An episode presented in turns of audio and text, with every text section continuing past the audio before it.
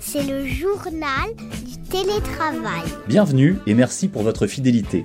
Dans ce nouvel épisode, nous allons nous intéresser à ce qui est en train de changer et à ce qui devrait changer en matière d'emploi cette année grâce à l'expertise de notre invité qui est économiste et travaille pour une des plus grandes plateformes de recrutement. Son poste lui permet notamment d'analyser ce qui prend de l'importance dans les recherches des candidats et dans les offres d'emploi. Le mot-clé du jour, c'est le bien-être. Bonjour Alexandre Jude. Bonjour. Vous êtes économiste, vous travaillez pour Indeed, un des plus importants, si ce n'est peut-être le plus important site d'offres d'emploi. Merci euh, d'avoir accepté notre invitation aujourd'hui dans le journal du télétravail.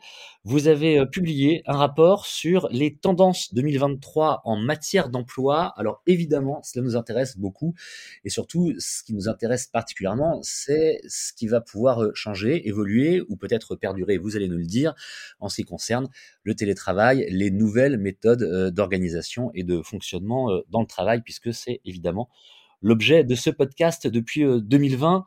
Rentrons tout de suite, si vous le voulez bien, dans le vif du sujet. On sait qu'il y a beaucoup plus de télétravail maintenant en France depuis le Covid qu'avant, mais on sait aussi qu'il y a moins de télétravail en France que dans beaucoup d'autres pays. Alors d'après euh, vos études, vos projections, est-ce que le télétravail va se développer? Est-ce que les gens, notamment les managers qui sont encore un petit peu frileux à le mettre en place, vont euh, oser aller un petit peu plus loin Ou est-ce qu'on reste euh, Alors vous avez raison, c'est la grande question. Euh, la pandémie a vu véritablement une explosion du télétravail. Nous, ce qu'on suit, c'est le télétravail donc dans les offres d'emploi. Euh, on pense que c'est un indicateur intéressant parce que quand un employeur euh, précise dans une offre d'emploi qui a possibilité de faire du télétravail, on pense que c'est un engagement au moins pour la durée du poste, c'est un engagement vis-à-vis du candidat, et donc c'est en quelque sorte aussi un indicateur de résilience du télétravail. Donc en mesurant euh, le poids des annonces télétravaillables dans l'ensemble des offres, euh, ben, on peut suivre euh, de façon assez précise la diffusion du télétravail.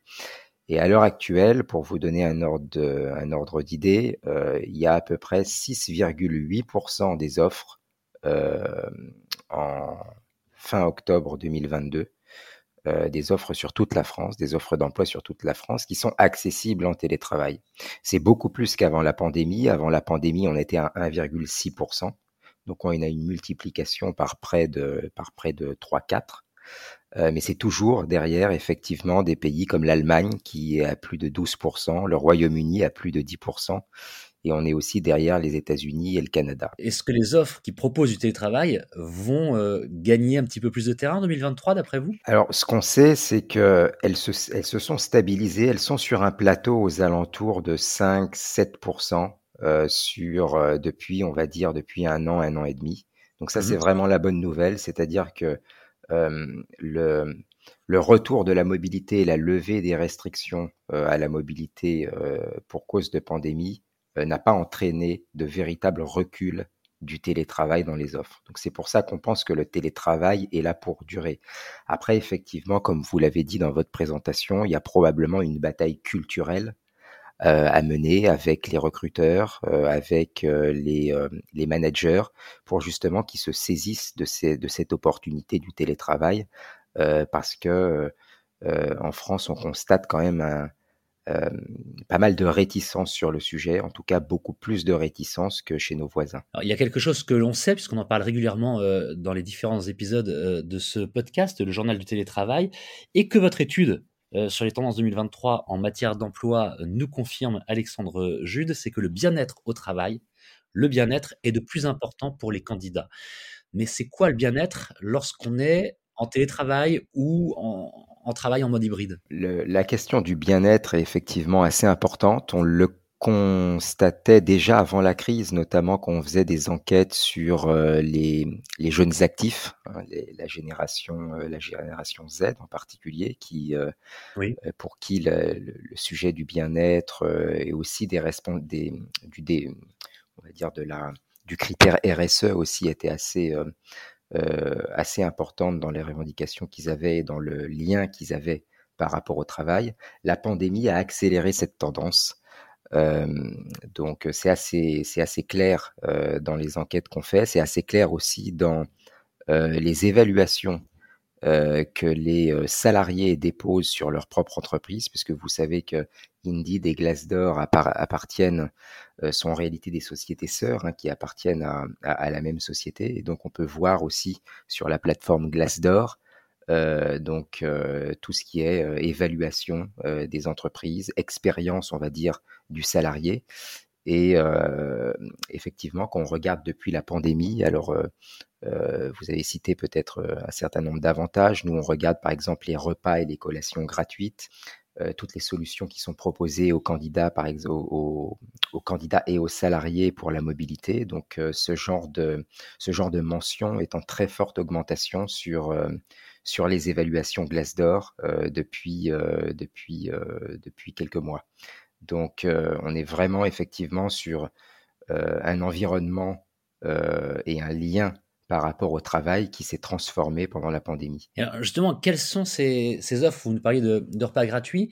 Si on est parfois à distance, parfois chez soi, dans un espace de coworking, si on a tendance à, à bouger régulièrement ou au contraire à être euh, en full télétravail, ce qui, même si c'est encore timide, se fait de plus en plus. On a là aussi eu l'occasion plusieurs fois de le constater. Euh, qu'est-ce qu'on peut proposer? Qu'est-ce qu'un employeur, un recruteur peut ou devrait, selon vous, proposer pour pouvoir attirer des candidats bah Pour vous donner euh, un exemple très concret, par exemple sur les évaluations Glassdoor, si on reste sur par exemple euh, euh, les collations et les repas gratuits au bureau, donc ça peut être, je sais pas, une cuisine qui est mise à disposition des collaborateurs, ça peut être un traiteur qui va livrer des plats le midi pour les collaborateurs.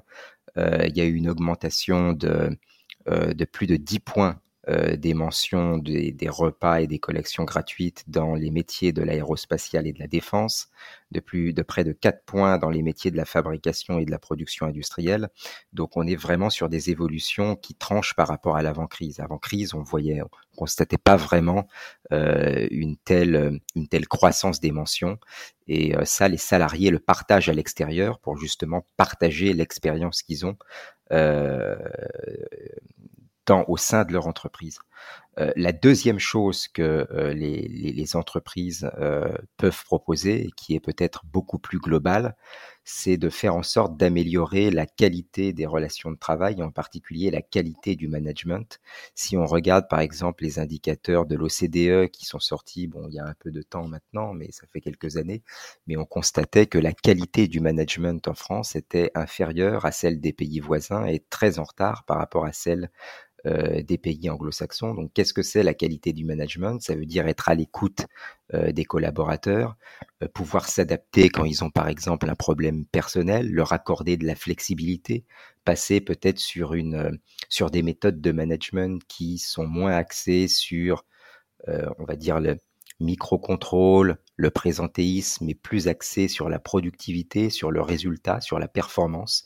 Donc euh, il y, a tout de mon point de vue. Alors c'est pas vrai pour toutes les entreprises. Évidemment, il y a des entreprises en France qui sont euh, euh, qui sont leaders sur ces sur ces critères-là, mais dans la moyenne, on va dire, du tissu économique français, on a encore pas mal de pas mal de progrès à faire sur ces critères, sur ce critère de qualité du management.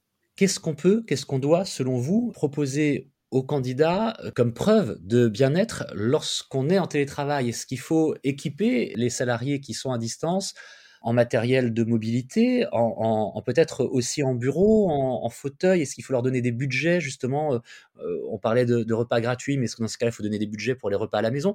Comment ça fonctionne? Lorsqu'on est à distance? Alors quand on est à distance, on a, on toujours la solution du ticket restaurant hein, qui va marcher euh, qu'on soit au bureau ou à distance. il y a aussi la location télétravail qui, entre en ligne de compte. Après, rien n'empêche effectivement les entreprises d'accorder des, euh, des, chèques supplémentaires aux collaborateurs pour, par exemple, les dédommager sur peut-être leur connexion Internet, ce genre de choses.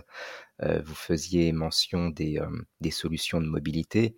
J'imagine que quand on est en télétravail, effectivement, la moindre des choses est peut-être de fournir aux collaborateurs un ordinateur portable avec une suite de, euh, de solutions, de logiciels qui vont être intégrés sur cette machine pour pouvoir collaborer de façon efficace. Alors ça dépend du métier. Euh, des solutions de visioconférence, il y a peut-être aussi pour euh, des personnes qui sont sur des postes plus techniques, des licences de logiciels. avec tout ce qui va aussi pour la sécurité informatique qu'il faut pas oublier, donc les VPN, les antivirus et ainsi de suite, puisque s'il y a télétravail, il se peut que le collaborateur aussi utilise qui est, on va dire, une fongibilité entre les, euh, les usages personnels et professionnels sur euh, un ordinateur, euh, un ordinateur professionnel. Et donc, la sécurité informatique, évidemment, devra être, d'autant plus renforcée. Ça, effectivement, il faut penser à bien équiper le personnel qui travaille à distance. Pour finir sur cette notion du bien-être au travail, on vient de parler des gens qui sont à distance, mais les gens qui sont dans l'entreprise. On sait qu'on parle de plus en plus de, flex office. Hein. Si, on, doit résumer, c'est euh, on va au-delà de, de l'open space qu'on connaît depuis pas mal de temps maintenant. C'est-à-dire qu'on n'a plus forcément de bureau attitré. Est-ce que c'est compatible le bien-être et le fait d'arriver le matin, de ne pas savoir où on va poser nos affaires et où on va s'installer Alors effectivement, il y a plusieurs, il y a plusieurs points de vue sur ce sujet, en particulier du, du flex office. Euh, je pense que ça dépend, c'est très culturel, donc ça dépend aussi de l'organisation de, de, de, chaque entreprise. Il y a deux sujets. Il y a, il y a le sujet peut-être de la euh, de, de l'équation immobilière euh, et, et, du fait qu'il euh, est légitime, on va dire, de vouloir optimiser l'espace euh, l'espace immobilier. Et euh, le deuxième sujet, c'est si vous utilisez le flex office pour essayer d'inciter un certain nombre de collaborateurs à arriver le matin à l'heure que vous voulez. on va dire que le, premier sujet est peut-être est peut-être plus, on va dire, plus efficace, plus légitime que le second, euh, puisque si on, on, veut proposer de la flexibilité aux salariés, euh, autant aller jusqu'au bout. Euh, si, si, la personne veut peut-être arriver euh, un peu plus tard pour euh, éviter les heures de pointe dans le métro ou dans les transports, et encore une fois, si ça n'impacte pas sa productivité, je vous parlais tout à l'heure du management par la performance, et peut-être un peu, superflu d'essayer de, de, de, de, dérouler ces, toutes ces tout ce système d'incitation, ces micro-incitations qui finissent aussi par peser sur le bien-être du collaborateur. Donc, si vous êtes dans une entreprise où il est prévu, où il est prévu, éprouvé que peut-être un certain nombre de collaborateurs de différentes équipes doivent être sur les lieux euh, au même moment pour pouvoir euh, pour pouvoir innover, pour pouvoir être efficace. Là, effectivement, euh, c'est peut-être c'est peut-être utile d'essayer de développer un système d'incitation pour qu'un certain nombre de personnes arrivent au bureau sur un créneau horaire donné ou sur des jours donnés. Mais si ça c'est pas prouvé et si finalement il n'y a pas il n'y a pas d'impact sur la performance, euh, c'est peut-être quelque chose que le manager peut euh, euh, peut peut-être peut peut-être laisser tomber sans sans, craindre d'avoir un impact sur le résultat. Une dernière question, Alexandre Jude, à propos de, de ce rapport sur les tendances 2023 en matière d'emploi que vous publiez, Indeed, avec Glassdoor.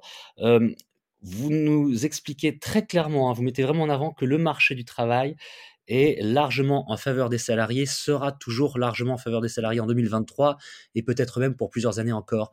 En quelques mots, pour quelles raisons Alors essentiellement parce qu'il y a une tendance lourde qui est celle de la démographie, en particulier du vieillissement de la population dans tous les pays développés et la France n'échappe pas à cette tendance. Dans quelques années, la population active va commencer à diminuer.